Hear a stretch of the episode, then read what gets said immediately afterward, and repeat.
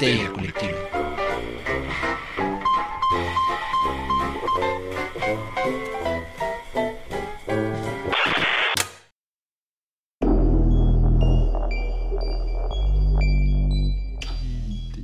Esto es Histeria Colectiva, el programa donde Fernando Santamaría, el Dr. Braham y Ricardo Medina se sientan alrededor del círculo de invocación para abrir la caja de Pandora y volarse la tapa de los sesos platicando sobre ficción, magia, ocultismo, casos supernaturales, literatura y todo lo que tenga que ver con la cultura del horror.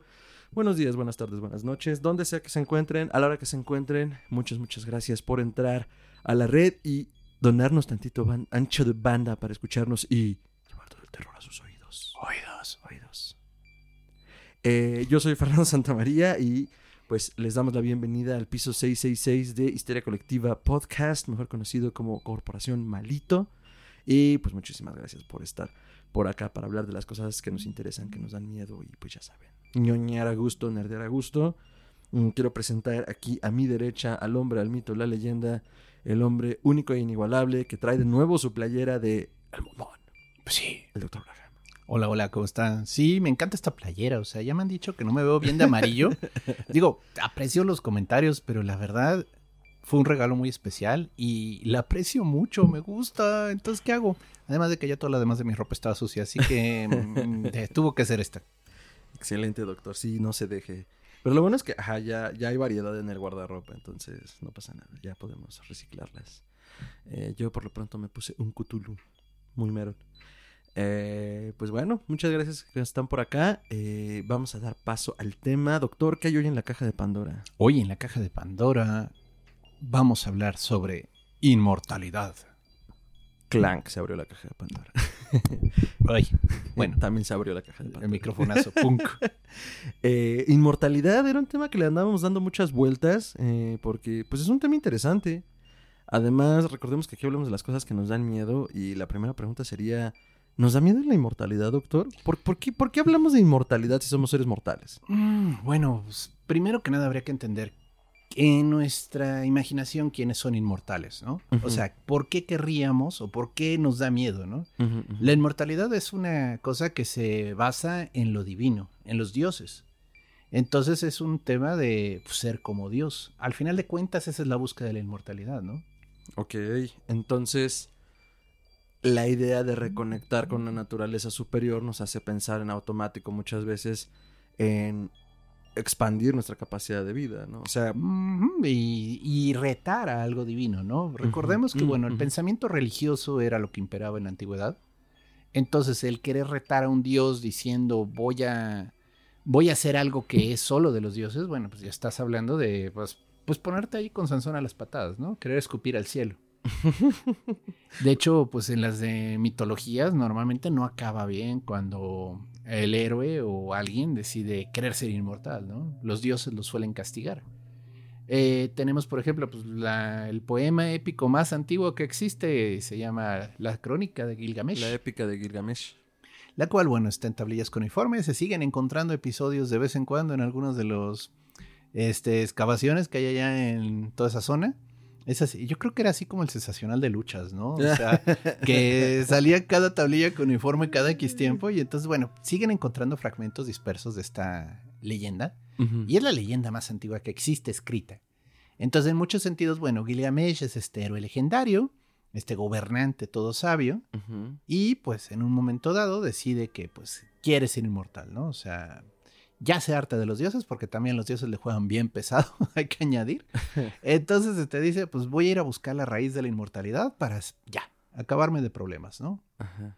Digo, entre todo eso se ve una verdadera narración de lo que es estar deprimido por la pérdida de un amigo. Pero bueno, vamos a entrar nada más en el tema de la inmortalidad. Es cierto. Sí, es bien triste. Pero bueno, el punto está que eh, le advierten, o sea, él sigue insistiendo, hace todo un viaje épico, así, pero de veras, de esos de héroe, y consigue por fin esta planta. Pero se distrae y se la come un pez. Así que bueno, ¿Es en serio? sí, así acaba Yo esa no me acordaba cómo acaba esa Ah, historia. es triste, es anticlimática, vamos a dejarla así. Pero es una especie como de... Por eso no es bueno andar buscando esto, ¿no? Sí, bueno, y al final es como un triste pez. Eh, Que también creo que es parte de aterrizar esta idea de ahí está tu inmortalidad. Ajá. Y luego, ¿Y luego? Que, que justo hacia, hacia allá lo llevaremos, porque también es este, importante pensar quién es, por qué y hacia dónde, ¿no? Sí. Pero entonces empezamos con Gilgamesh como este primer momento, el primer saque de eh, la idea de reconectar con lo divino para hacernos inmortales. Sí, luego está, por ejemplo, um, creo que era Beloforonte, si lo recuerdo bien. Es un héroe griego, semidios también. Eh, entre sus eh, gracias, pues vence a la quimera, ¿no? Y entonces él decide que, pues, esto ya es suficiente para subir al Olimpo con los demás dioses, ¿no? Entonces él iba eh, a lomos de Pegaso. Vaya, Pegaso pertenece a otro mito, pero aquí como que se lo prestan, así como de, de artículo especial. Y él agarra a Pegaso y se va volando hacia el Olimpo. Y obviamente los dioses se dan cuenta que quiere llegar a donde están ellos. Y entonces le mandan una mosca que pica a Pegaso y pues, el caballo pierde el- vaya el control y se va hasta el suelo el señor. Ah, qué prácticos los dioses. Oh, sí. O bueno, no es exactamente inmortalidad, pero sí podría ser una mejora del cuerpo. Eh, tenemos a Ícaro y Dédalo, ¿no? Mm, Esta eh, leyenda donde para escapar del laberinto, Dédalo fabrica estas alas con cera y plumas. Y él y su hijo Ícaro salen volando de Creta. Pero pues eh, Dédalo le había advertido a que no se acercara al sol, ¿no? Y de nuevo, acercarse al sol es acercarse a la inmortalidad, A es acercarse divino. a la divinidad.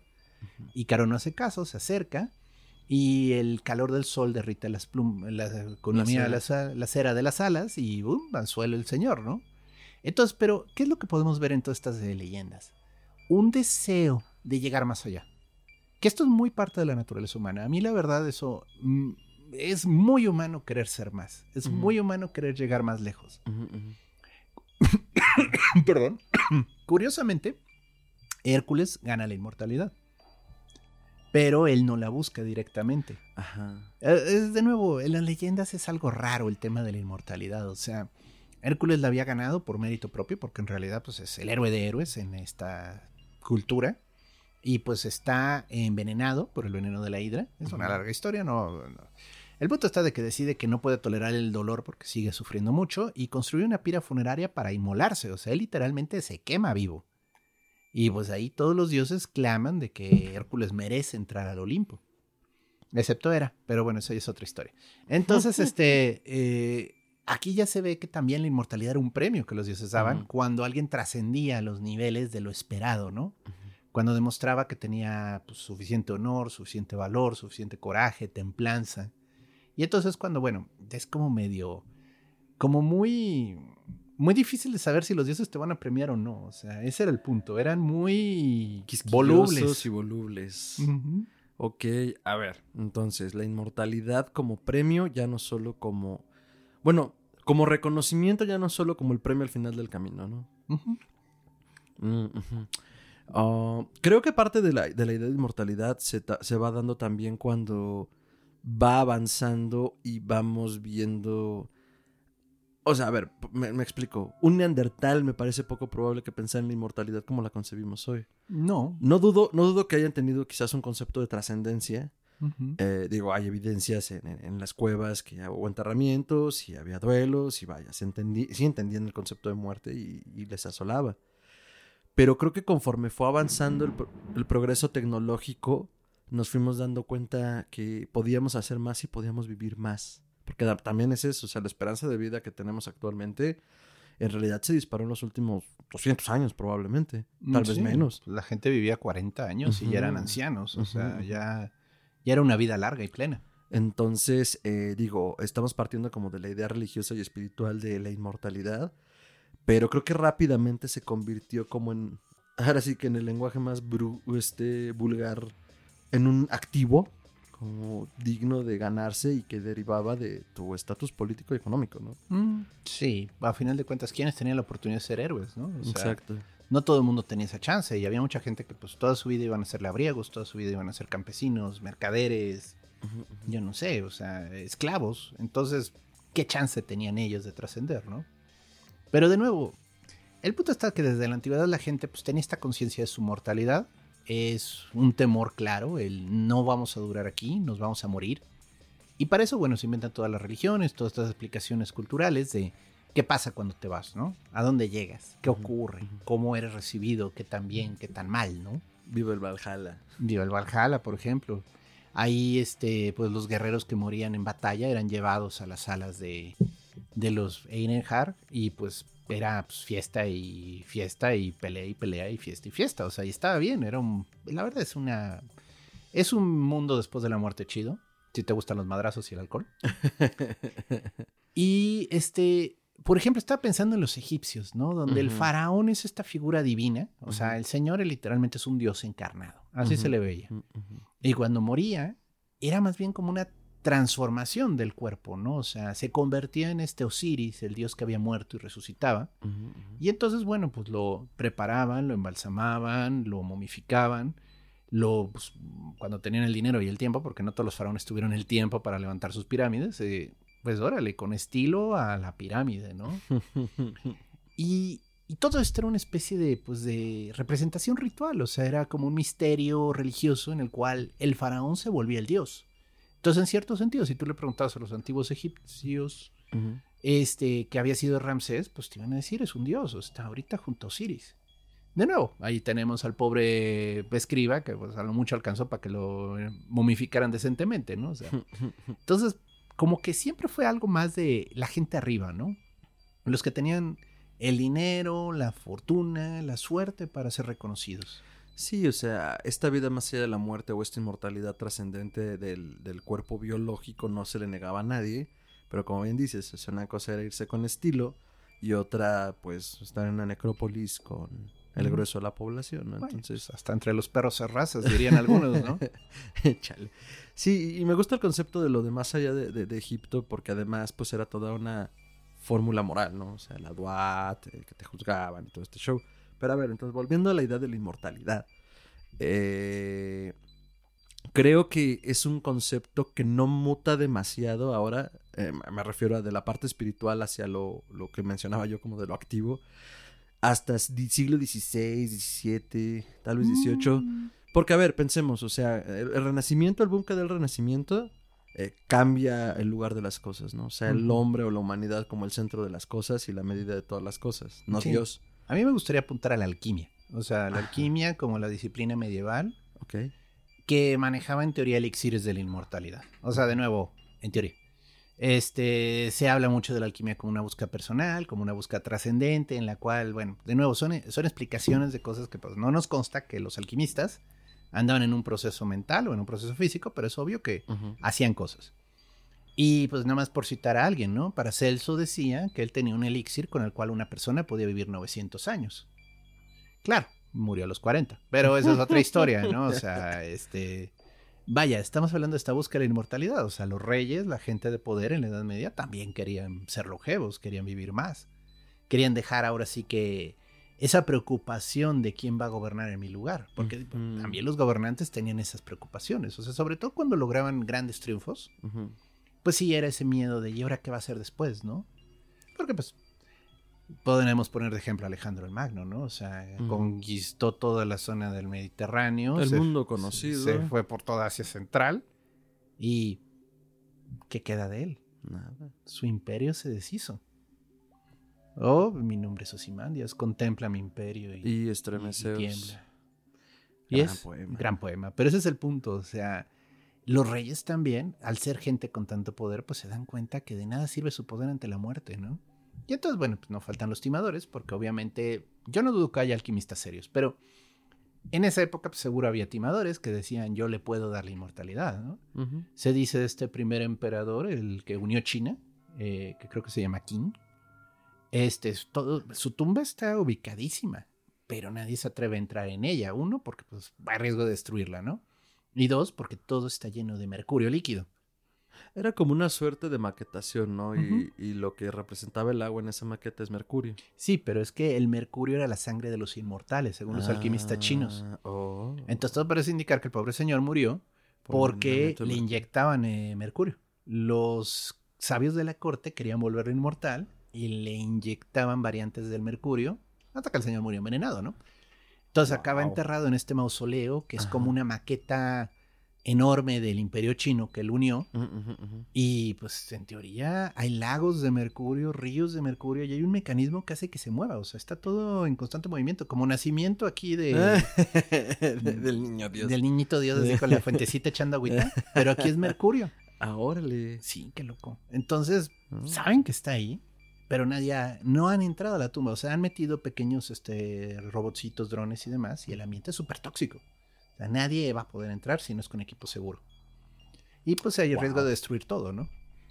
Wow, qué locura. Lo que hace uno por ser inmortal. Morirse, por ejemplo. Morirse en el proceso. Bueno, reducir considerablemente tus años Tus de años vida, de vamos vida. a dejarlo así, ¿no? Entonces sí, eh, obviamente va cambiando la, el modo, ¿no? El renacimiento ya cambia el modo de pensar de la humanidad. Tú ibas por allá, nada más le dices este pequeño... acote- No, ¡Eh, está bien, alto! porque además me, me hiciste acordarme de otra cosa que creo que nos explicamos olímpicamente, de los griegos. El concepto de metempsicosis y palingenesia. Eh, ahorita se me cruzan los canales porque uno tiene que ver con la herencia de los rasgos, que según yo es la palingenesia. Y que bueno, era- a través de ese concepto explicaban de por qué los, los hijos, los familiares, eh, la gente relacionada se parecía y la metempsicosis a través o como base teológica de los misterios órficos eh, hablaba de Transmigración del alma. transmigración del alma y virtualmente también un concepto de inmortalidad que después otras religiones ya lo, lo- lo empezaron a utilizar de otra forma. Me refiero a, a hablar de la inmortalidad. Y es que creo que esto es lo importante. Ah, ¿cómo era? Es que es la inmortalidad del alma, pero en un entendido muy griego. O sea, como esta energía es... O sea, sobrevive, pero no como, como tú mismo, sino que va cambiando de cuerpo, de forma. Eh, Ajá, y es que eso iba, porque entonces cuando eh, cortesía de los santos católicos comienzan a reinterpretar eh, muchas de las ideas griegas, toman como base eso para hablar de la inmortalidad del alma, ¿no? O sea, yo conservo mi personalidad, ¿no? No, Y no, de hecho era, era, era algo que los griegos, hasta donde recuerdo, no, no manejaban. Era como, sí, o sea, hay rasgos de ti y esa energía existe. Pero así como que digas, este, renació allá, reencarnó allá, no. No, Mm. no era la idea, ¿no?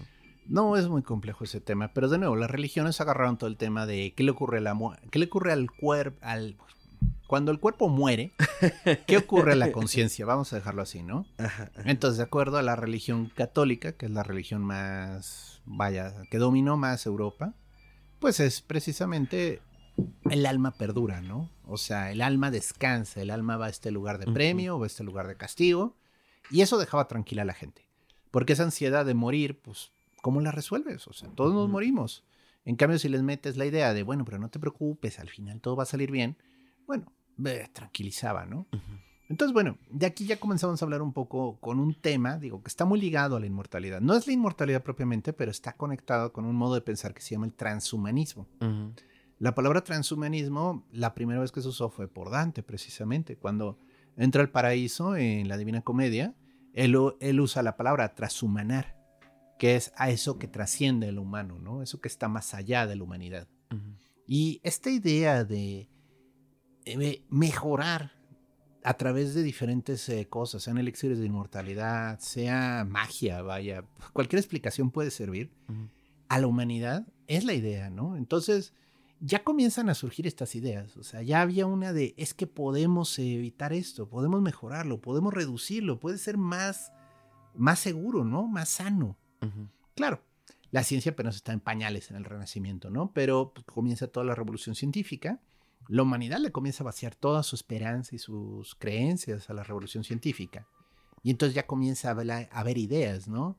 Descartes, este, un filósofo francés, si recuerdo Ujú. bien, Y fundador del racionalismo, básicamente. él hablaba precisamente de la capacidad de que, bueno, pues como se ven que las cosas estamos mejorando, pues es muy probable que en el futuro el hombre viva muchísimo más. Ujú. Él no habla de una inmortalidad como tal, pero él habla de prolongar la vida, ¿no? Entonces, estas eran cosas que se tenían en la mente, o sea, la gente todo el tiempo tenía presente la muerte, ¿no? Hay un señor de nombre William Godwin, casi nadie lo ubica, pero es el padre de Mary Shelley, la autora de Frankenstein o el moderno Prometeo. Él hizo una historia en la que hablaba precisamente de adquirir la inmortalidad a través del uso de la ciencia. Vaya, de nuevo, la ciencia como se entendía en 1793, ¿no? Galvanismo. Sí, es galvanismo y cosas así difíciles de entender. Pero se dice que esto en cierto sentido fue inspiración para su hija. O sea, vaya, no es por quitarle mérito a la novela de Shelley, pero si el papá ya andaba jugando con la idea de lograr inmortalidad, Se entiende que haya ido a esa dirección, ¿no? O sea, Sí. eh, De donde me agarro, claro, la ciencia y los avances científicos, pues van para allá, ¿no? y del mismo modo, bueno, pues, Frankenstein tiene temas de inmortalidad. Pues sí, o sea, por el simple hecho de eh, el doctor Víctor Frankenstein jugando a ser Dios en el sentido de comprender el misterio de la vida, ¿no? Entonces, si puede insuflar vida, algo, tú lo decías muy bien fuera del aire, ¿no? Algo que realmente nunca vivió ni nació. O sea, porque sí, lo, hace de partes, pero, pero, pero ese ser que es este, pues esta criatura en particular, pues, pues ahí, ahí, ahí surge. Antes estaba muerto, ahora está vivo. No, ni siquiera, o sea. Nunca vivió. Nunca ha vivido, O sea, antes era inorgánico. Antes era inorgánico y ahora está vivo, ajá. Sí, o sea, es. Ahora lo ves, ahora no lo ves, o sea. Entonces, claro que había también ahí, puede haber, o más bien hay un guiño o hay una idea que va hacia, bueno, si se puede crear así la vida, ¿por qué no prolongarla, no? Claro, y bueno, obviamente la novela toma otra dirección, porque entonces ya es el doctor Frankenstein viviendo las consecuencias del acto que realizó, que de nuevo, es un poco este, este modo de jugar a Dios y el castigo de Dios, ¿no? O sea, aquí no aparece nunca Dios castigando a Víctor Frankenstein, pero sí hay una especie de castigo por ir en contra de las leyes naturales. Y, y bueno, pues las consecuencias son todo lo que tienen que hacer con su criatura, que son muy interesante la novela. Pero bueno, las historias continúan, ¿no? Luego, el filósofo Friedrich Nietzsche es famoso por el término del superhombre, ¿no? El Ubermensch. Que vaya, ese concepto del Ubermensch hizo tanto daño en la Alemania nazi que hasta miedo da. Pero bueno, eh, Nietzsche no lo hizo con esa intención. La filosofía de Nietzsche no es mala, nada más que pues, se puede malinterpretar fácilmente. Con ese deseo de un hombre superior a los hombres, ¿no? Un hombre más grande, más fuerte, mejor que los anteriores. Y sí, es un ideal, o sea, ¿a poco no quiere, o sea, vaya, yo no tengo hijos, pero todos los que tienen hijos, ¿a poco no quisieran que sus hijos fueran sanos, crecieran fuertes, fueran mejores que ustedes? Yo sé que todos los padres en el fondo eso quieren. O sea, todos esperan ver que sus hijos sean felices y que estén mejor. Que lo que ellos estuvieron. Si yo sufrí de la asiática desde los 40, pues me gustaría que mi hijo no tuviera ese problema porque pues, que molesto, ¿no? Entonces ese deseo de la humanidad de mejorarse, o sea... De autopreservarse y De autopreservarse claro que ya comienzan entonces también en esa época a circular ideas bien locas como la eugenesia. Que bueno, la eugenesia, para explicarlo claramente, eh, era a través de, pues ahora sí que como si fuéramos perritos de raza, a través de, eh, ahora sí que producir hijos a partir de parejas que fueran fuertes, sanas y que desarrollaran también los hijos genes fuertes tiene lógica, pero no es así de fácil. Vamos a dejarlo así. Y se rompen muchas líneas de ética. Ajá, pero vaya, ya comienza un poco la idea de eugenesia también ahí. Ajá. Y los nazis también agarraron la idea de la eugenesia. pintaron solos para eso. Y bueno, usted bastaba con que vieran las casas nobles, o sea, no funciona así. O sea, al revés, cuando comienzas a tener menos diversidad genética, comienzas a tener más problemas. de transmisión genética. Pero bueno. Entonces, todo esto continúa y llegamos pues a inicios del siglo XX, ¿no? Ya estamos en un mundo en el que la ciencia llega a un tope, o sea, no digo que no se avanzó después de eso, pero ya llegó un punto en el que ya había bastantes respuestas y entre ellas pues llega la teoría de Darwin. Ahora sí que de la selección natural, ¿no? Y toda esta, esta teoría reventó en muchos sentidos al modo de pensar de los ingleses. ¿Por qué? Pues porque Darwin literalmente les dio al traste con la noción de trascendencia. Siempre había existido y todavía existe ahorita la idea que se llama el diseño inteligente, que es el ser humano es diferente a los animales porque una fuerza le, lo desarrolla diferente, ¿no? Por eso tiene pensamiento, por eso tiene conciencia, por eso tiene alma. Muy religioso el concepto. Darwin, en base a sus observaciones, dice, pues discúlpenme, ustedes podrán decir eso, pero la verdad es que derivamos del mono fueron monos que evolucionaron en una dirección y bueno, eso nos permitió erguirnos, nos permitió desarrollar ciertas habilidades cognitivas, nos dio pulgares. y, Ajá. Han intentado no usarlos, es horrible. Y bueno, el punto es, este, pero no somos diferentes de los monos, no somos diferentes de los elefantes, no somos diferentes de los leones, no somos diferentes de... Pertenecemos a este reino animal. Y pues truena el modo de pensar, porque todos se pensaban superiores y se dieron cuenta que no lo somos. En ningún momento hemos sido superiores, pero vaya, el colonialismo de esa época... Sobre todo el inglés. Los hacía sentirse el pueblo elegido, superiores en todo, ¿no? Y se van dando cuenta que no. ¿Y entonces qué hacen los ingleses? Pues recurren al espiritismo. Ah, claro. Y, lo estuvimos platicando un poco, o un mucho más bien, cuando hablamos sobre teosofía. Eh, que se dé ese boom espiritual, entre otras cosas, también por eh, los periodos convulsos de entreguerras, eh, sobre todo en Alemania y Bismarck y bueno, todo este preámbulo de la Primera y Segunda Guerra Mundial en realidad. Y pues con la muerte y el sufrimiento también es, oye, necesito saber que hay algo más. Y dices, y tú lo decías, ¿no? Ya, o sea, ya se vuelve irrelevante si existe Dios en ese sentido, pero se vuelve muy relevante si hay un espacio después de la muerte, ¿no? Sí, queremos seguridad, o sea, queremos saber si algo sobrevive, algo trasciende, ¿no? Y entonces comienzan a haber experimentos eh, serios. Tan serios como puedan serlo. tan, esos. se- tan serios como puede ser una sesión espiritista, que de nuevo yo he participado en ellas, ¿no? pero, pues, o sea, es difícil aplicar rigor científico en algo canalizado. Claro, se intentó, ¿eh? O sea, lo intentaban. Así, eh, había documentos guardados en sobres y se le preguntaba a los espíritus qué decía el documento y nadie de los que estaban ahí presentes Había lo sabían. un método pseudocientífico. Vaya, lo estaban intentando hacer. En el sentido estricto de la pseudociencia, ¿no? Porque pues no es ciencia. Lo, lo intentaban hacer en serio. O sea, vamos, vamos a darle mérito. Digo, hubo mucho charlatán, pero el punto es, sí se estaba intentando encontrar respuestas, pero pues tristemente las respuestas no fueron buenas. O sea, al parecer, ya cuando se le aplicaba rigor científico al espiritismo, mm, no cubría muchas bases. Mm. Entonces, eso de los mensajes canalizados por entidades del otro mundo, pues se comenzó a volver muy dudoso. No, y digo, eh, haciendo un poco eh, una tangente aquí, ya también hablamos en su momento que hubo institutos financiados por diversos gobiernos eh, investigando la parapsicología. No, y era bastante dinero, o sea, y sí había Ujú. gente importante, políticos de nivel, este, a veces hasta premios Nobel, o sea, no es broma. Darwin, por ejemplo, era de los que estaba totalmente en contra de la búsqueda del espiritismo. Y fue, él no era una persona que le gustaba hablar mucho, era muy reservado, pero sí varias veces salió a atacar todo este tipo de ideas y decían, ya bájenle, ya quedó claro Ya que lo no. resolví.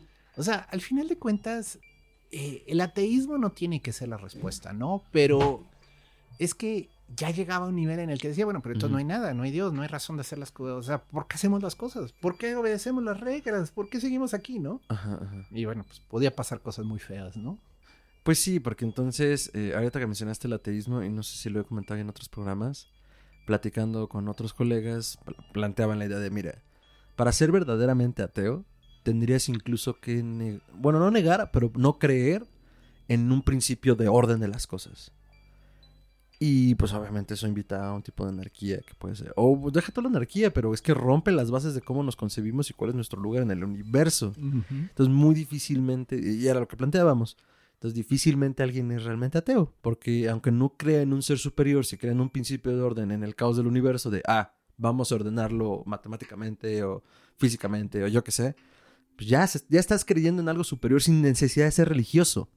Entonces, eh, Sí, y ahí, ya se pone rara la esquicia. se comienza a poner raro. Y, y bueno, muchas de las personas que defendían estas ideas eran agnósticos. Agnóstico quiere decir que crees en Dios, pero no en el Dios de alguna religión en especial. O sea, Crees en un ser superior, pero es incognoscible, ¿no? Ajá, o sea, o fuera de tu comprensión. O sea, este universo existe por alguna causa. Me gusta pensar que existe porque algo en algún momento dispuso que así fue. Punto, ¿no? Llámalo como quieras. Eh, pero bueno, el punto es. Y por el otro lado tenemos a Rusia, que también se pusieron bien locos a inicios del siglo XX, justo después de la Revolución Rusa. Eh, bueno, es todo un tema, es, es complejo, pero la idea de la Revolución Rusa era mejorar a la humanidad a través de la ciencia. Está pesado el argumento. Lo que pasa es que mucho de lo que veían los líderes, o sea, Lenin, Stalin, era que el pueblo ruso era un pueblo ignorante, era un pueblo que necesitaba cambiar. Pues había sido un pueblo feudal hasta muy principios del siglo XX. O sea, seguía siendo muy rural. Sí, y a los campesinos los veían como la plaga, o sea, como subhumanos Ah, la incluso. verga. sí, sí, ya llegaban a ese nivel.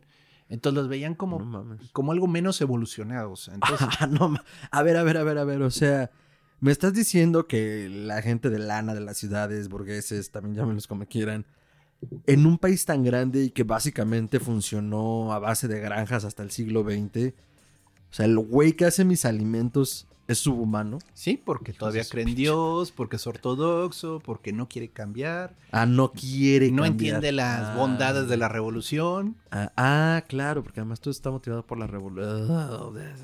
Ajá. Y hubo muchos levantamientos, ¿eh? O sea, a los bolcheviques no les fue fácil conservar el poder. Hubo muchos intentos de revueltas armadas dentro del país, al punto de que comenzaron a hacer masacres. Mm, Y hubo, oído. y hubo hambrunas tremendas, ¿eh? O sea, la verdad la época de ahí está difícil, pero la idea es esta. Eh, los que estaban a cargo del gobierno ruso creían firmemente que la tecnología era lo que nos iba a salvar.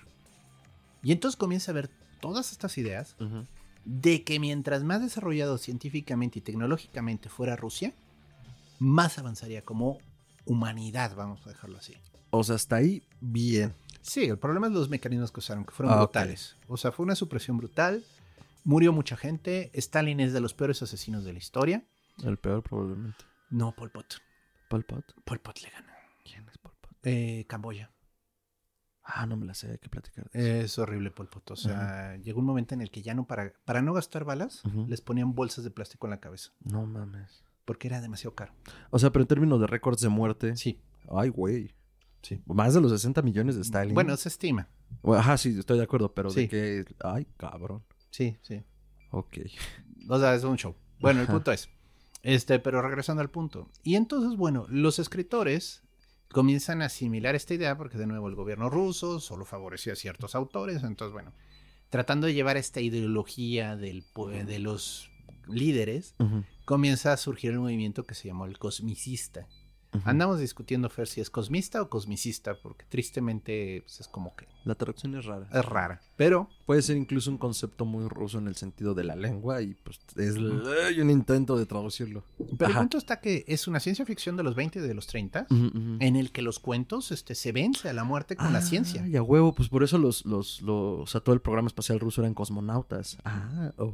Y entonces se vence a la muerte, se conquista el espacio, se avanza como especie. O sea, todas las historias de esa época, de esa ciencia ficción, es una especie de utopía, vamos a dejarlo así, a partir del uso adecuado de la ciencia. Y dejando atrás a la ignorancia y a la superstición de los pueblos antiguos, ¿no? O sea, pero dejándolo atrás a punta de plomazos. Bueno, eso no lo mencionaban porque ellos los enviaban al gulag si lo decían, ¿no? Entonces, este, digamos que ya no, ya había ocurrido, ya. ya o sea, se porque todo está ahí bien, pero está muy tanos el asunto. Es como, güey, vamos a avanzar a base de la muerte de otros. Sí, es muy interesante porque H.G. Wells, el Ajá. escritor de ciencia ficción, viajó a Rusia en medio de la revolución. Ah, ah. Y después de eso hizo la isla del Doctor Muro. Ah. No, no, no es broma. No es muy interesante la noción de la isla del Doctor Muro si consideras lo que los rusos querían. Muro Ah. quería convertir a los animales en humanos. quería desarrollarlos. Pero al mismo tiempo el doctor Muro estaba frustrado y hay una parte en la historia incluso en la que le dice al protagonista, es que los veo y en el fondo siguen siendo animales. Mm. Fingen ser humanos, o sea, Como están, la tra- barca de Teseo. están tratando, sí, están tratando de ser este humanos, se fingen que se casan, fingen que hacen casas, pero, yo lo sé, en el fondo siguen siendo animales. Ok. Ok, ok, ok. Bueno, entonces, este, todo este pensamiento obviamente pues, lo vino a descarrilar la guerra mundial. O sea, tuvimos una terrible primera guerra mundial, una segunda guerra mundial que prácticamente, digo, Rusia de por sí se había dedicado a hacer purgas selectivas de toda la gente que no estaba de acuerdo con el régimen. Ujú. Y todavía llega la segunda guerra mundial y Stalin no tenía más que recursos de gentes. Entonces no hizo más que aventar este, gente. Oleada tras gente, oleada. Y bueno, este, detuvo a los nazis, hay que darle mérito a eso. Pero el, el punto es, Eso y atacar este a Rusia en invierno. Mala bueno. idea. Pero, por ejemplo, de las cosas que los rusos están muy orgullosos, hablando de este tipo de usar la tecnología para trascender las cosas. Cuando Lenin muere, que de nuevo es algo muy discutido de por qué murió, ¿Cómo murió? se dice que murió de un ataque cardíaco, pero también se supone que pudo haber muerto de sífilis. ¿sí? La sífilis te puede matar eventualmente. Y, Como el cerebro, ¿no? sí. y este... Sí, te vuelve como idiota. Es bastante... saga- No, en serio, pareces, No, no, yo sé, parece pareces, chiste, este, pero- degenerado mental. O sea, se te va acabando las facultades. Aunque dicen que también lo hace. Lo mandó matar Stalin, ¿no? Lo envenenó. Mm, el punto es, muere el líder del Estado, Lenin. Y existe todo este esfuerzo. Y de hecho, el grupo se llamaba Los Creadores de Dios. Así se llamaban Ah, la madre. que fueron científicos que querían preservar el cuerpo de Lenin por la importancia que tenía. Ah, la madre. Ajá. Sí, o sea, era literalmente crear una imagen que el pueblo ruso venerara. O sea, ya no queremos al dios antiguo, hagamos un dios nuevo. O sea, pero en teoría la revolución rusa repudiaba, bueno, todo es- dentro de toda esta vorágine de ideas eh, había un repudio hacia la, hacia la religión, ¿no? Pero pues es de estos casos de que repudias algo tanto que te acabas devolviendo en lo justo lo opuesto. Mm, o sea, ah, y no está mal porque yo lo hago, ¿no? No, y es una veneración de los símbolos del Estado. Ah, ok, sí, en- sí, claro. Y entonces vacías tu fanatismo en las imágenes del de acuerdo, gobierno. De acuerdo, de acuerdo. O sea, ese fanatismo que podría ser religioso se vuelve un fanatismo hacia los símbolos que te convienen, en este caso los del Estado. Raro, ¿no? O sea, porque Sí, eran sí, como sí. religiosos sin ser religiosos. O sea, les Sí. tratabas de decir que eran religiosos y se Sí, enojarían. no, bueno, está- al gulag. Al gulag. Entonces, bueno, eh, el punto está de que trataron de preservar a Lenin. Y digo, todavía creo que ahorita sigue ahí el cuerpo. Pero este fue todo un experimento. O sea, Lenin, si recuerdo bien, muere por 1922. Entonces, este, la tecnología no era tan buena. Entonces, entre que lo embalsamaron y lo congelaron, porque querían preservarlo en frío. O sea, y bueno, tiene lógica, ¿no? El frío preserva. Ujú. Ahorita vamos a hablar de la criogenia, precisamente toda esta búsqueda de la inmortalidad. Pero bueno, la cantidad de frío que se podía generar con un refrigerador en 1922 mm, no es la misma que ahorita se puede generar, ¿no? De hecho, irónicamente era un refrigerador alemán. Ah, la ironía. Y es que, y, e- y es que Stalin, real, bueno, y en general los rusos, realmente consideraron al pueblo alemán los que mejor tecnología tenían. Ah, Entonces, si iban a comprar algo, iba a ser alemán. sí, no iba a ser ruso. Exacto. Exacto. Entonces, bueno, Debe ser hecho en el país. Eh, pero el problema está que toda la... eh, vaya, hicieron muchos esfuerzos y hubo algunos fracasos, es todo un tema. Eh, por el frío, como que no les funcionó bien de repente esto, la piel se le comenzó a ennegrecer. Y no, como Lenin no era negro. Entonces, este, bueno, ese es todo un show de Sí, preservación Sí del cuerpo. Ajá. Vaya, con decirte que todavía se le considera miembro activo del Partido Comunista. Ah, no mames. Sí. Bueno, no sé ahorita, pero te estoy hablando de por Gorbachev. Ajá. Se hizo así toda una reestructuración del gobierno del eh, partido. Del partido. La credencial 001 fue para Lenin. Es el señor Burns de nuestra época. Sí, sí, pero pobre Lenin. O sea, Sí, ya está no, más bueno. muerto que lo muerto y ahí le siguen cuidando, ¿no? Digo, porque ajá, yo sabía y, y lo entiendo como un símbolo de Estado que lo habían intentado preservar o que lo preservaban. Pero generar a un, pues, sí, un dios vivo a partir de su efigie y esperar a que vuelva Sí, porque ellos. es muy poco bolchevique de su parte. No, de hecho, ellos esperaban que un día la ciencia les iba a permitir revivir al camarada Lenin. sí, me queda claro. Y la tumba de Lenin es un ejercicio de esoterismo raro. O sea, es un cubo negro. Sí, sí. O sea, es como. uh, Supongo que si eres comunista, es como ir a la Meca por al menos una vez en tu vida. Ujú. Visitar el cubo negro de Lenin.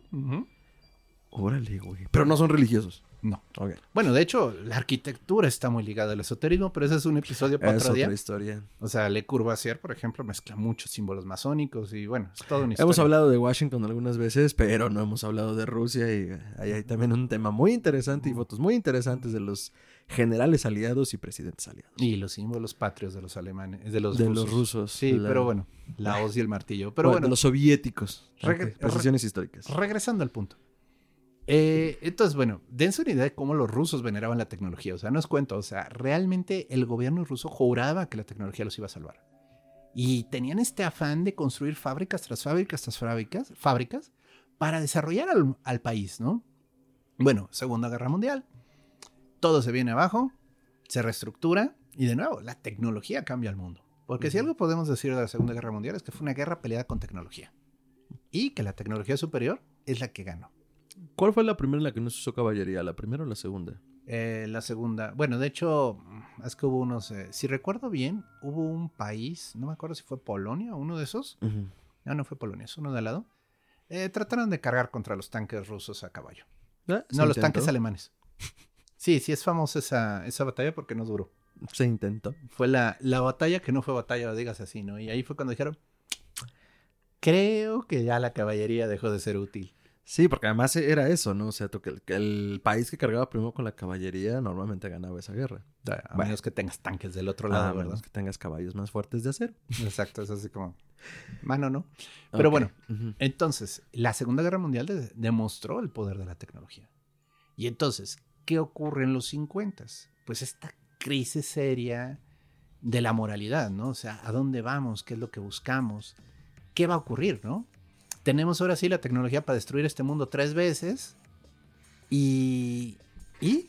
¿Y? ¿Y? ¿Y luego? ¿Y luego? Pues no la uso, ¿no? Y entonces, bueno, comienza de nuevo a voltearse el interés hacia la preservación de la vida, a la longevidad, ¿no? Ejercicios de inmortalidad, como se les estaría llamando en este programa, ¿no? Entonces, bueno, pues, ¿qué es lo más antiguo que se tiene? La criogenia. La criogenia comienza en los 60 porque pues, ya tenía, ya había nitrógeno líquido, ya había algunos tipos de tecnologías. Y se dice, bueno, si tú tienes la cabeza preservada de una persona, digo, no puedes hacer esto después de mucho tiempo, pero digo, si en el momento en el que muere le cortas la cabeza y la colocas en un tanque de nitrógeno líquido y preservas esa cabeza a temperaturas abajo de menos 156 grados centígrados, o muy frío, la cabeza se va a preservar. O sea, Sí, digo, se va a hacer paleta. es un cubo de hielo. Entonces, Paleta este, de cabeza humana. la teoría es, bueno, de ese modo, en el futuro, te pueden regresar. Va a haber la super tecnología que con una célula tuya te van a poder regresar a la vida, claro. O sea, pero ¿por qué me revivirían? Esa es la importante pregunta. O sea, a mí, por lo menos, como güey, no creo que a mí me quisieran revivir. No hay razón, ¿no? Es más, ni siquiera sé si me muero hoy, me quisieran revivir hoy. no lo sé. Pues, pues te lloraríamos, Fer, pero... Ajá, pero pues, ¿sabes? Es como... Y, y es lo que nos lleva a la discusión hacia quién, cómo, para qué. ¿Quién fonda esto? ¿Quién está buscando esto? ¿Y por cuáles son las razones para querer literalmente ser inmortal, no? Pues los millonarios. Por su Es la única explicación. O sea, los millonarios son los que tienen ese interés de de algún modo sobrevivir. Pero el punto está de que en cuanto mueran, pues técnicamente su fortuna pasa a manos de sus herederos. O sea, y los herederos pues pueden o no hacer caso y pues seguir pagando la mensualidad ahí de donde están cuidando la cabeza de papá, ¿no? Porque de nuevo, preservarla es caro. O sea, sí le tienen Sí, que invertir, sí. creo que son alrededor de unos 20 mil dólares al año. No mames. No sé si pues, es caro. Para tener una paleta humana. Y quién sabe hasta cuándo. Técnicamente hay 200 personas ahorita en criogenia. Madre, son muchas. Los rusos lo intentaron, pero pues tuvieron fallas técnicas y pues este, ya sabes, hubo accidentes y algunas de las paletas se, se- Derritieron. se derritieron. Pero bueno, la, la historia es esta, ¿no? Entonces, bueno, de este modo puedes preservar una, Ajá. un cuerpo, ¿no? Sin embargo, la idea del transhumanismo continúa, ¿no? O sea, ya en un nivel más moderno, ya comienza a haber autores que comienzan a decir, bueno, quizás este, el camino está en pues generar diferentes tecnologías, como Ajá. puede ser este, la clonación. Sí, claro. Con clonación, pues digo, yo he leído artículos que de repente dicen, bueno, si tu hígado falla, te lo podemos clonar, ¿no? O sea, digo, todavía no tenemos esa tecnología, pero, Pero pues eso sería ideal. Mm. Poderte clonar un hígado Sí. y pasarte el trasplante. Ya no tendrías el problema de rechazo. Es tu hígado, ¿no? Y de esperar, a la- o sea, de, uy, hay que encontrar a alguien y luego que no lo rechace. Y de ahí vienen fotos como ese ratón con una oreja humana en la espalda. Ah, sí es cierto, verga, qué creepy, sí. Y es que de ahí viene, o sea, es de dónde tomamos el material, o sea, de dónde tomamos las células para producir el, el Ajá, órgano, ¿no? ajá, ajá, ajá. Tiene que salir de algún lado. Que hay varias pelis, y ahorita se me van todos los títulos, solo recuerdo las escenas, donde eh, el argumento principal es ese, ¿no? Sí, la clonación. La clonación y que es un- una persona de repuesto. Y claro, todo eso de la isla es la que yo ubico ahorita luego, luego, con Matt Damon. Ah, creo que esa no la vi. Ajá. Bueno, el punto está de que es una isla donde están todos estos humanos y, y digo, y los tienen así como muy cuidaditos y todo, pero eh, son solo partes de repuesto. Digo, esa es el gran re- la gran revelación. Disculpen, la película tiene más de 12 años. mm, espero no arruinarle a nadie la premisa. O sea, nadie más, a nadie además de mí. Eh, pues eso no me importa. El, Sí, ya vi. pues, el punto está de que eh, el protagonista siente que está prisionero ahí, ¿no? Porque Ujú. digo, si los tienen como bajo resguardo. Entonces escapa y va descubriendo que en realidad él es un clon de alguien más.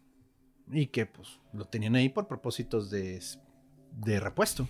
Piezas no, de no por otra cosa, ¿no? Huevos. Sí, qué pesado. Pero bueno, esa es una manera de prolongar la existencia. Ok, funciona.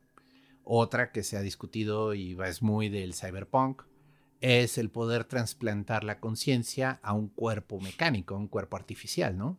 Mm, Andamos todavía con trabajos para hacer un brazo funcional biónico, pero bueno, Que ese es el pedo, ¿no? Que también replicar las funciones corporales requiere de un nivel de ingeniería altísimo. O sea, Claro. como este- estos movimientos que para nosotros son tan naturales. Sí, sí. Es como, oye, ya vamos de 80 pistones y no se mueve como queremos. Pero de nuevo, aquí el punto es, supongamos que tienes el cuerpo mecánico funcional, perfectamente igual al de un humano. Ya jala. Ahora, quieres trasladarle la conciencia de la persona al cuerpo humano, al cuerpo cibernético. ¿Se puede? Todavía no. O sea, digo, de nuevo, ya estamos en el terreno de la ciencia ficción. Que, que de nuevo, eh, si lo podemos soñar, lo podemos hacer, decía Walt Disney, ¿no? Quien también se rumoraba que estaba congelado, pero esa es una larga historia. Pero mi mamá como, pues es que se puede, ¿no? A ver, saca del cerebro ese cabrón. Pero bueno, el punto es, este, y Fer ahorita hizo el comentario del barco de Teseo, ¿no? Que se volvió Mm, popular mm. por ese, por esa frase de WandaVision, pero el punto es que es una buena alegoría. Es, es un problema que puso un filósofo que decía, bueno, pues en tal ciudad tienen guardado el barco de Teseo, ¿no?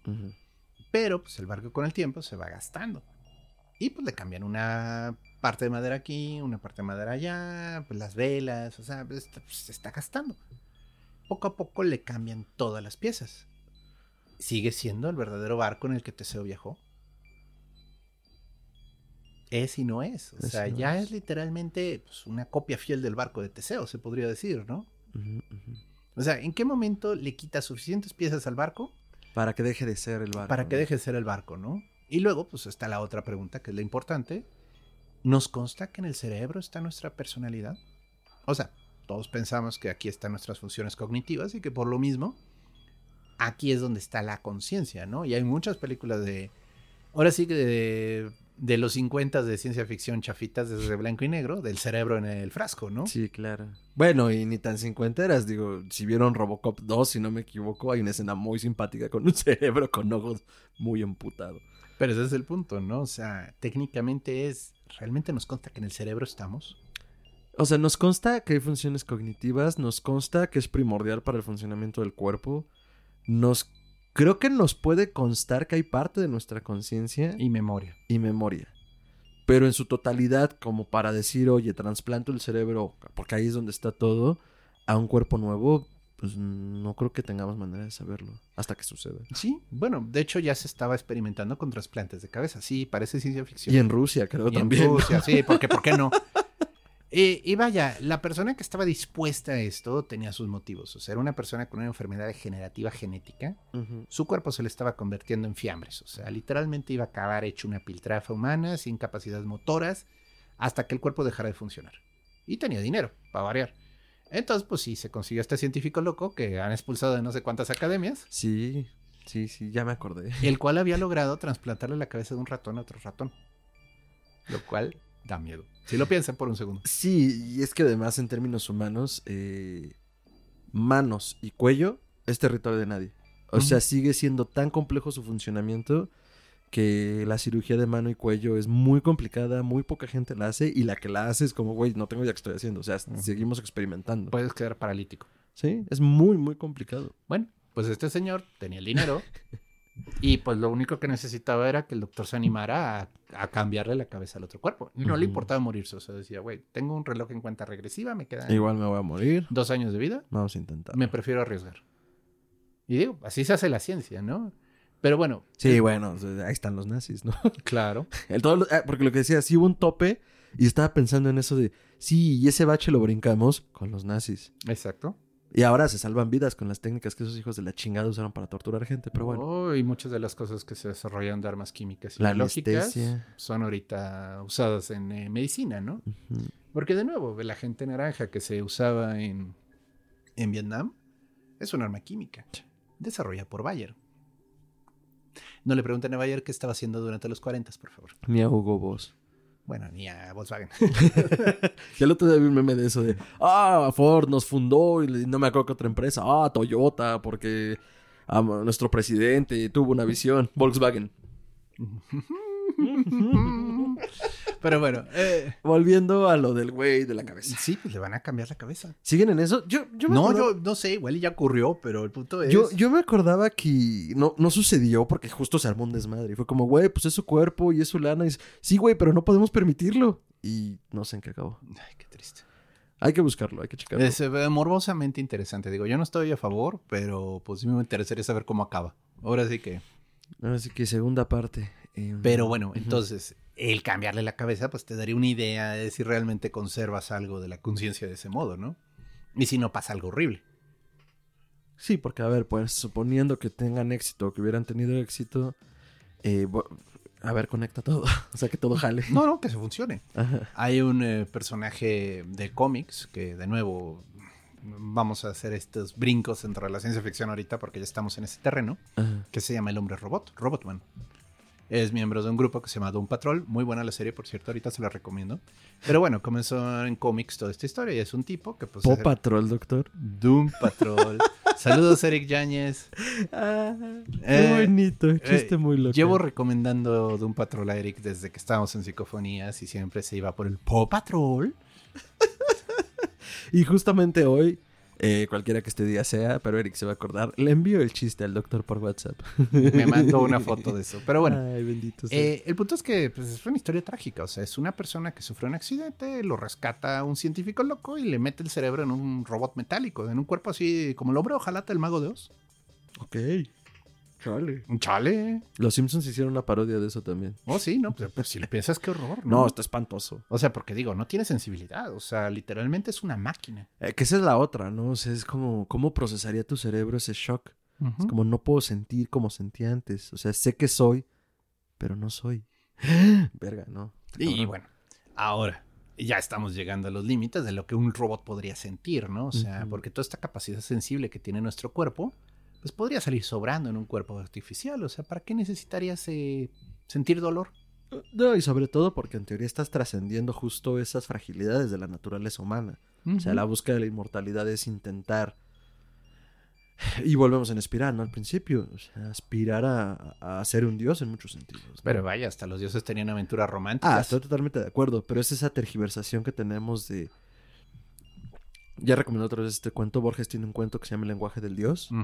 En el momento en el cual el prisionero, que es un guerrero jaguar, que está en una cárcel de piedra con un jaguar, y la idea es que el jaguar al final le gane el hambre y se lo coma, eh, descubre que en las manchas del jaguar está el lenguaje del jaguar. Y en el momento en el que lo descubre, se vuelve omnisciente, todopoderoso, eh, puede tumbar la prisión solo pisando el suelo, pero no lo hace. Porque ya trascendió una necesidad humana de libertad. Entonces, ya no es humano, ya no tiene necesidad de salir de allí. Entonces, eh, en teoría, esa trascendencia, pues se supondría que buscamos eso, pero si lo piensan, es bastante patológico. Y de nuevo, otro punto a partir de la inmortalidad sería el tiempo, ¿no? mucho de lo que hacemos y desarrollamos se basa mucho en esta sensación de que no vamos a estar aquí mucho tiempo. O sea, nos esforzamos por lograr cosas porque al final de cuentas sentimos que se nos va a acabar el tiempo. Y si de repente en vez de eso tuviéramos, no sé, 5000 años, Pues entonces vuelve todo ocioso. sí, podríamos pasarnos 50 años viendo series de Netflix. Uy, doctor, no me tiente. Pero pues para No, exacto, pierde, pierde la pasión. Ajá. O sea, en teoría se perdería esa pasión de hacer las cosas por el tiempo limitado. Ujú. Porque el hacernos conscientes de nuestras muertes, digo, puede generar muchas cosas en nosotros, pero la idea sería de, si tengo tan poco tiempo en esta vida, ¿cómo quiero ser recordado? Ajá. Luego está este cuento de Borges de la ciudad de los inmortales, que también es muy bueno, ¿no? Y es igual, o sea, es un hombre que encuentra una ciudad donde la gente es inmortal. No les decimos más, es muy buen cuento, se lo recomendamos. Pero el punto es, ¿qué, qué pasa cuando ya el tiempo no es el problema, no? Pero el, el comentario de cierre es, nosotros pensamos que podemos encontrar respuestas a la ciencia, ¿no? Ujú. Pero, ¿qué nos consta que este mundo va a seguir funcionando dentro de dos mil años? Al ritmo que vamos destruyendo los recursos, al ritmo que vamos con armas cada vez más letales, con una tecnología de guerra terrible. Eh, Vaya, si algo hemos sido buenos como especie es para desarrollar armas cada vez más mortales. Destructivas. Si nos volviéramos inmortales, seguro habría armas para matar inmortales. O sea, ese es el punto, ¿no? O sea, Mm, ya se volvería un tema de... No lo había pensado así. Pues sí, bueno, ya una bala normal no te mata, pero ¿qué tal una bala con uranio, no? O sea, Sí. el punto es, Ya nos pondríamos más experimentales. el punto es, eh, estamos suponiendo que la inmortalidad es algo que sería deseable, sí, desde lejos, en una perspectiva un poco miope, pero si consideramos primero que seguimos siendo muchos en este mundo y seguimos y cada vez aumenta más el número, si de repente la muerte ya no fuera ese factor de, de cambio, si todo se quedara como está, ¿qué pasaría con las nuevas vidas? O sea, ¿tendríamos nuevos hijos? O sea, ¿sería sano tener hijos? si ya nadie muere. No, y pensando en los mecanismos de poder de los que hemos hablado, se volvería una locura porque entonces digo, a China ya le pasó, a Japón ya le pasó, eh, que por cuestiones de espacio era como, no, güey, no puedes tener más de un hijo. Y ahora ya no saben qué hacer. Y ahora ya no saben qué hacer porque entonces ya no hay gente joven. Sí, sí. Y hay pueblitos en Japón que están abandonados. O sea, solo viven unos cuantos ancianos y las casas están vacías. Porque los hijos viven en la ciudad y no les interesa ir a la provincia a la casa del papá. Y no les interesa tener hijos. Ajá. Y continúa. Entonces, eh, esas son las complicaciones en las que podemos estar. Tú mencionabas antes de que entráramos al aire que esta frase, que no me acuerdo de dónde había salido, de. Eh, creo que Altered Carbon. Ah, sí, la serie de carbón alterado las novelas son mejores que la serie. La primera temporada es buena, la segunda está muy mala. Eh, en ese, pues la, la, tecnología llega a tal nivel en el que sí se puede cambiar la eh, conciencia. Obviamente se van a un tropo, o sea, se inventan el Finger Magic, que permite cambiar la conciencia de un cuerpo a otro. Pero el punto está de que los millonarios se vuelven inmortales. Y entonces comienzan a volverse gente que tiene más poder que un país. Porque pues, su dinero, sus recursos, entonces comienzan a invertir en la exploración espacial. ¿Le suena? Y entonces, ya literalmente este millonario es más poderoso que Estados Unidos. Él solo, ¿no? Y lo que le hace la reflexión una de las protagonistas al protagonista, porque estuvo en animación suspendida durante varias décadas por un crimen, es, es que antes cuando lo único que nos salvaba de los déspotas era que se murieran. Y ahorita ya ni tenemos ese recurso, ya no podemos esperar que se van a morir porque son inmortales. Se envejecen y vuelven a meterse otro cuerpo. Entonces, bueno, sí, son temas que se vuelven difíciles. Y entonces aquí la primera pregunta sería, bueno, si se vuelve entonces posible la inmortalidad, ¿qué nos hace pensar que no va a ser solo de los millonarios? Exacto. O sea, puedes volverte inmortal, solo te va a costar 50 millones de dólares. Puedes pagarlo, no puedes pagarlo. Mm. Me, hiciste acordarme ahorita entre los millonarios y todo esto. Fue como yo me acuerdo de algo así, de algo así. Una película es muy cagada porque, pues, así son esas pelis. El sexto día de Arnold Schwarzenegger, donde clonan gente también. Sí, sí. Y la ley del sexto día era, ¿qué era? Es que en teoría solo se estaban clonando animales. Mm. Y hicieron una serie de leyes. Ay, se me acaba de ir la ley del sexto día. No me acuerdo porque pues, no, es crucial para, para la trama en ese sentido. Pero el punto es que justo cuando alguien moría, o sea, normalmente se hacía un, backup de respaldo de la conciencia de, las últimas semanas. Y este, bueno, en los animales, y, en los animales se supone que pues puedes tener un clon de tu animal y tenía los recuerdos contigo. Ya después, este, la ley del sexto día tiene que ver con que no se pueden clonar humanos. Pero ya no me acuerdo cómo, cómo le anuncian.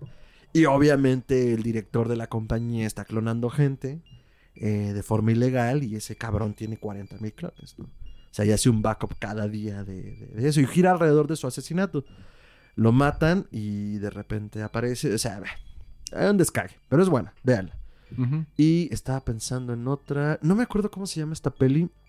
Mm, pero hay una en la que eh, la gente.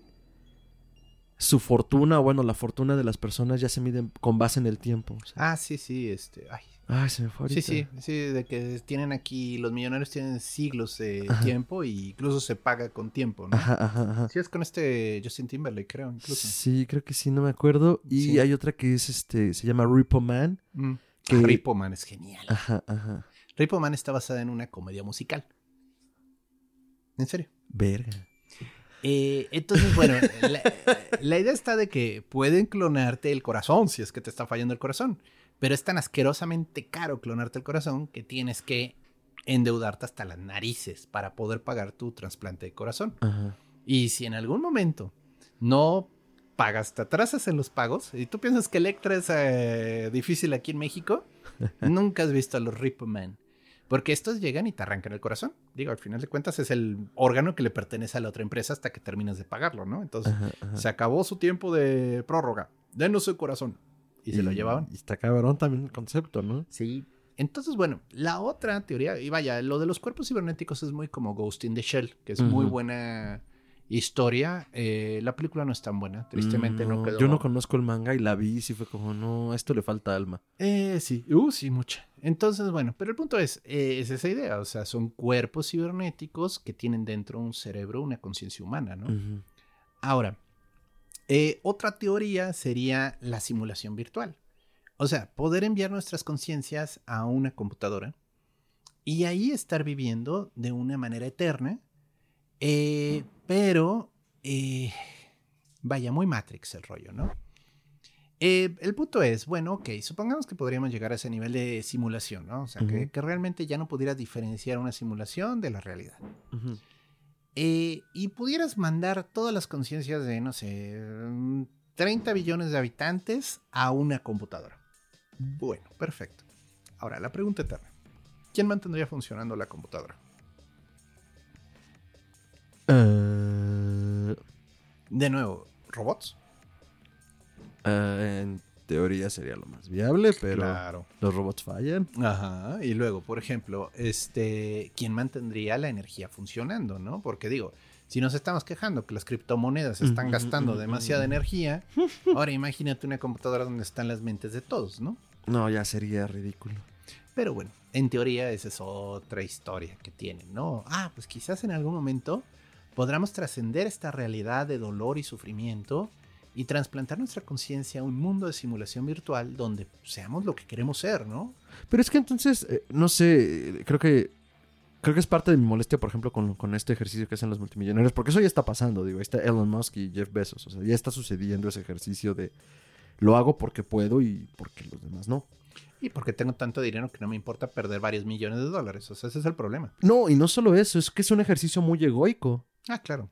O sea, to- todo esto es movido por un ejercicio egoico, porque, es- eh, o sea, ahorita que estabas diciendo eso es como, ¿y para qué queremos estar todos en una supercomputadora? O sea, si fuera el caso, ¿sabes? Vas ¿Cómo a- para qué? Vas a poder volar, Fer. Vas a poder volar. Ajá, pero, pero exacto, es eso, es como, no sé, ni siquiera sé explicar mi molestia y digo, lo, lo, lo voy a, lo voy a descargar en Musk y en Besos, porque además es un comentario que he hecho ya varias veces en redes sobre todo. A mí me molesta mucho, por ejemplo, que esta gente que está pudriéndose en dinero, que no se hicieron solos, o sea, eso, eso es una mentira, nadie se hace solo.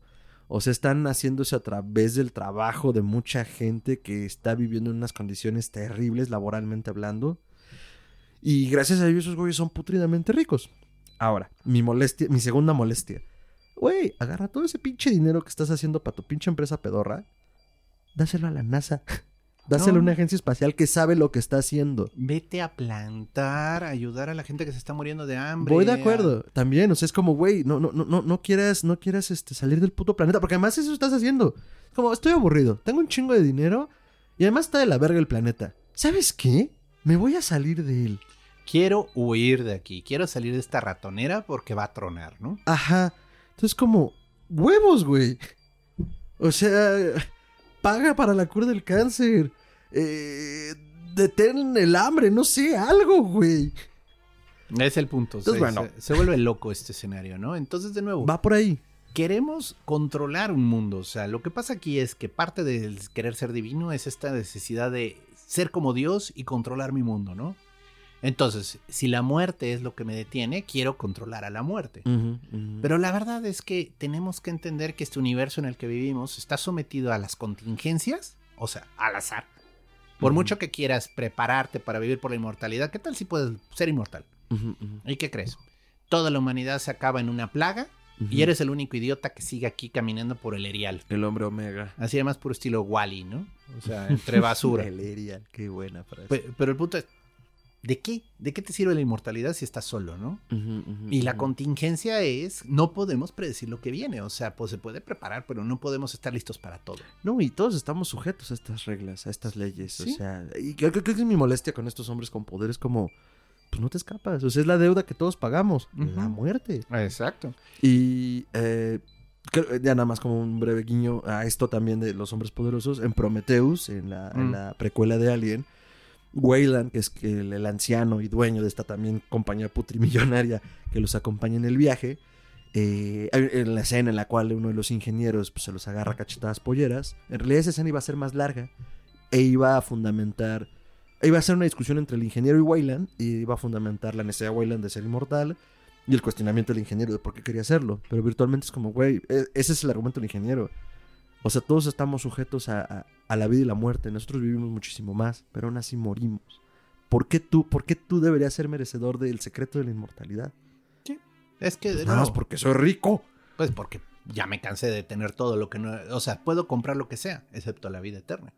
Y quiero comprarla. Y pues ahí es cuando se los agarra cachetadas polleras. Y se lo ganaron. Y bueno, la otra es que, pues aparte de la contingencia, vivimos rodeados del misterio, o sea, siempre estaremos rodeados por lo desconocido. O sea, la ciencia cada vez se esfuerza por encontrar más respuestas y a más respuestas que encuentra, más preguntas descubre. Entonces tenemos que entender que hay cosas que, o sea, no es que no valga la pena buscarlas, está bien buscarlas, pero nunca va a haber suficientes respuestas, nunca llegaremos a descubrir las respuestas de todo, porque el universo está basado en muchísimas cosas que no entendemos y nunca entenderemos, o nos tardaremos millones de años en hacerlo. Entonces el punto es, queremos controlar las cosas que no podemos controlar. Y una de esas es la muerte, porque obviamente, pues, no es chido morir, supongo. Pues no. No, parece que no, ¿verdad? Entonces vamos a dejarlo así. Me preferiría no hacerlo, dirían algunos, ¿no? Entonces, eh, ese es el punto, ¿no? O sea, queremos preservarnos y queremos mantenernos aquí. El problema es que la existencia biológica tiene este compromiso de pues, caducidad. O sea, nuestro cuerpo crece, desarrolla, se reproduce, si le va bien y tiene suerte. Y si no, pues de todas formas. Sí, bueno, de acuerdo. Te mueres. Y fue el final, o sea, y todos les pasa lo mismo. O sea, si te fijas, hasta las estrellas tienen un periodo de vida. sí, claro.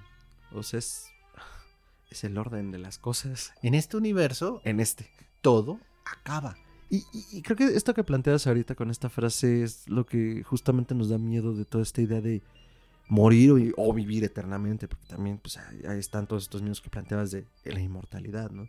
Porque además, pues al no dejar esa fragilidad humana detrás, porque también es muy complicado, pues ver morir a los que quieres a estar muy cabrón. Ah, pues una película que lo maneja bastante bien, Hancock con Will Smith. Mm. O sea, de estos seres inmortales que virtualmente pues, son los viejos dioses eh, que al estar juntos o, demasiado tiempo cerca se comienzan a volver mortales, eh, lo plantea, es como, pues yo vi morir a mis amigos, vi morir a la gente que quiero y no quiero eso para ti. Ah, y otra película, ¿cómo se llamaba? Una que salió en Netflix con Charlize Theron, los, los antiguos, no sé. Igual era el mismo concepto de como estos viejos guerreros inmortales, pero que ahora pues viven en las sombras y son como agentes de élite. Bueno, está la de Highlander, ¿no? Ya si nos vamos ah, a claro, Highlander el inmortal. La primera muy buena, la segunda un asco. Entonces, este, eh, eh, a, lo que iba. Y por más que suene a cliché, ¿no? O sea, entre más conocemos de lo que nos rodea, nos damos cuenta de que más ignoramos en realidad de dónde estamos parados. Y puta, es tétrico eso. O sea, no, no, tengo idea qué está pasando y probablemente me muera sin tenerla. Y, y por eso esa discusión filosófica se vuelve pues tan trascendente y tan complicada. Sí, ahora, suponiendo que pudiéramos eh, regresar a una persona que estuvo muerta hace mil años, ¿podría entender nuestra sociedad? O sea, ¿qué tanto tiempo mm, le tomaría entender cómo vivimos y cómo, cómo funcionamos? O sea, porque aunque el cerebro se adapta, digo, hay cambios que son demasiado drásticos, ¿no? Y del mismo modo, si pudieras preservar tu conciencia congelado, suponiendo que se pudiera, y te despertaran dentro de 5000 años, ¿qué encontrarías? O sea, ¿realmente te sentirías cómodo? O sea, ¿te encontrarías bien? Para mayores referencias, vean Futurama. Pues, no, sí, de acuerdo, es que es eso. Sí, hay una, hay una novela que se llama La Guerra Eterna de Forever War. Es muy buena, por cierto. Donde el protagonista, creo que ya hablé de ella en otro programa, pero es, similar, o sea, por los detalles del viaje. Tal vez en el episodio 26, doctor. Igual en ese remoto episodio. Busquen el 26, es muy bueno. Pero el punto es, este, en el tema de cómo, eh, por las mecánicas del viaje espacial, digo, él está viviendo una vida ordinaria, una vida normal, humana. Pero pues la Tierra sigue avanzando y avanzando y avanzando. Entonces, en lo que él está peleando esta guerra en el espacio distante, pasan 300, 400, mil años. Madres. Y pues le siguen llegando reclutas nuevos a la guerra porque la guerra no termina. Y cada vez es gente más rara. ya, ya, ya veo hacia dónde va esto. Cada vez le llega gente más extraña, o sea, que hablan todavía más difícil, ya no les entiende. No mames. Shit, ajá. Y, y hace, de nuevo, esta brecha generacional que a veces tenemos de hacia los más jóvenes, ahora multiplícala por 500, o sea. Y, y es, es, un chiste gracioso, pero al final Cruel. Qué feo, o sea, ¿quién quiere vivir para siempre? Esa sería la pregunta, ¿no? O sea, vivir para siempre encerrado en tu casa sin salir, bueno, pues igual y funciona, ¿no? Pero, pero en el momento en el que tuvieras que salir, te caería todo este choque cultural, este momento de no reconozco, no entiendo nada. Y, y pues podrías morir, o sea, del, del, del susto, ¿no? Es demasiado, te abruma. O sea, ah, simplemente pensarlo ahorita es como, no mames, no, gracias. Sí, sí. Y digo, es chiste clásico de las películas de viaje en el tiempo y Sí, de todo eso, ¿no? Pero Muy Twilight Zone. sí, sí, pues eh, la última, la del Capitán América, ¿no? De Ah, que, pues sí. De que despierta, escapa y se encuentra en medio de Times Square y no entiende qué está pasando, ¿no? Ajá. Y ese es el punto, ¿no? Puedes pensar que es agradable ser inmortal. Mm, Digo, ¿por qué no, no? Pero ya después comienzas a pensar en las implicaciones de ser inmortal. Y se vuelve bastante pesado, bastante doloroso. Eh, yo por eso, por ejemplo, el mito del vampiro no me, no me gusta. O sea, por muy, por muy Ah, Ajá. romántico que sea la idea de este ser inmortal que bebe sangre para vivir y que por algún motivo siempre le gustan las mangas largas y los trajes de terciopelo, este, piénsenlo, es un ser que lleva existiendo más de 500 años. Su mente es la de un señor en la Edad Media. Está atrapado, está atrapado en un, en un mundo que ya no es su mundo es una tragedia, o sea, digo, independientemente que sea un cadáver y todo lo que puede eso implicar, él no pertenece aquí, o sea, es una aberración. Está completamente fuera de su espacio, o sea, claro, es un depredador, así te lo mueven, y entonces pues se puede adaptar al medio para seguir cazando, sí. Pero qué tanto le va a durar eso, ¿no? Llega un momento en el que, ¿qué va a pasar? O sea, o sea, es raro, ¿no? Sí, no, es que, es que, digo, Drácula puede generar incomodidad o dar miedo por muchas razones. Pero la verdad no me había tenido a pensar en eso. Y ahora que lo mencionas, toda esta parte romanticona, creo que es más de la audiencia de, oh, sí, yo quiero ser un vampiro. Ándale, güey, te quiero ver ser un vampiro. O sea que, digo, se vale, es el fandom, pero a lo que voy es, eh, no nos detenemos a pensar en eso de, no mames, ¿te imaginas cuando tenga 500 años? La ¿Dónde hueva que me va a dar la gente. Y, y creo que en las diferentes iteraciones de Drácula algunas sí lo han retratado. Por ejemplo, Mm. el, de, el, de, el de Coppola con todas sus fallas en la adaptación que tuvo. Porque pues Drácula al final no, no es precisamente una historia de amor. Pero vaya, mi punto es, eh, o al menos no amor convencional. Es más, bastante más homoerótico según yo. Pero bueno, volviendo al punto, eh, creo que al menos esta primera parte de Drácula antes de que vaya a Londres en la de Coppola sí es como este señor ahuevado y medieval que dices. Está Rancio. atorado en su pasado, ¿no? Hay una novela excelente que se llama El tapiz del vampiro de Susie McNee Charnas, creo. Mm, ajá. Eh, es muy buena novela, ya la platicamos con este Roberto la otra vez. Eh, y ahí, ¿cómo te la justifica? Porque digo, la, la autora se molesta en pensarlo. Dice, es que cuando ya no aguanta mi cerebro, me tengo que esconder. Y se busca un agujerito y se queda en hibernación 100, 150 años Órale. y se le borra la memoria. Se le olvida quién es. Y puede volver a empezar. Y despierta solo con hambre y se adapta rápido porque no tiene el peso de la memoria. Órale, ese es un buen recurso. Sí, y bueno, no les voy a decir cómo acaba la novela, pero es excelente el final. Es excelente. Es un momento así que dices, a huevo, sí. Y vale mucho la pena leerla. Es una buena historia de vampiros. No es muy larga, es Ajá. cortita. Uy, la voy a buscar ahorita. Y ganó varios premios, de hecho. Suena a que sí. Qué Sí. chingón, doctor. Pero bueno, la inmortalidad y el peso de ser inmortal, ¿no? Madres. ¿Quién quiere vivir para siempre? Diría Freddie Mercury. Entonces, Hay una canción de Metallica que también dice eso, no me acuerdo cuál. No, pues es que está muy cabrón. Excelente, doctor. Entonces, ¿por qué nos da miedo la inmortalidad? Ay, pues bueno. Primero, nos daría miedo porque una persona que fuera inmortal ya no sería humana. De acuerdo, En mi opinión, ya dejas de ser lo que es ser humano, ¿no? Ya eres otra cosa. de acuerdo, de acuerdo, de acuerdo. Eres un monstruo en muchos sentidos, donde un monstruo es algo diferente, ¿no? Eh, y pues nos da miedo el tiempo, nos da miedo esa sensación de que vamos a acabar.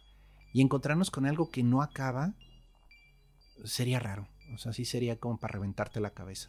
Ujú. Claro, no lo percibiríamos, porque para nosotros este, estaríamos viviendo nuestro tiempo normal, Ujú, moriríamos, no habría diferencias, ¿no? Pero, pero comprender que algo nunca va a terminar, sí nos daría miedo. Yo estoy de acuerdo, creo que nos da miedo por lo enorme que es. O sea, y digo, o sea, ya pensándolo, porque siempre es como voy a decir, ay, güey, si pudiera vivir para siempre haría esto. Pero ya clavándonos en la textura, yo sí veo difícil que alguien te diga que quiere ser realmente inmortal. O sea, por todas estas complicaciones que hemos planteado y, y a mí, insisto, o sea, la simple idea me abruma, es como, es demasiado. O sea, y digo, uno fantasea por momentos, sobre todo de niños, como, sí, a huevo, ¿te imaginas todo lo que le iría? Pues no, la verdad no. A, a estas alturas ya no, es como no, creo que no es viable.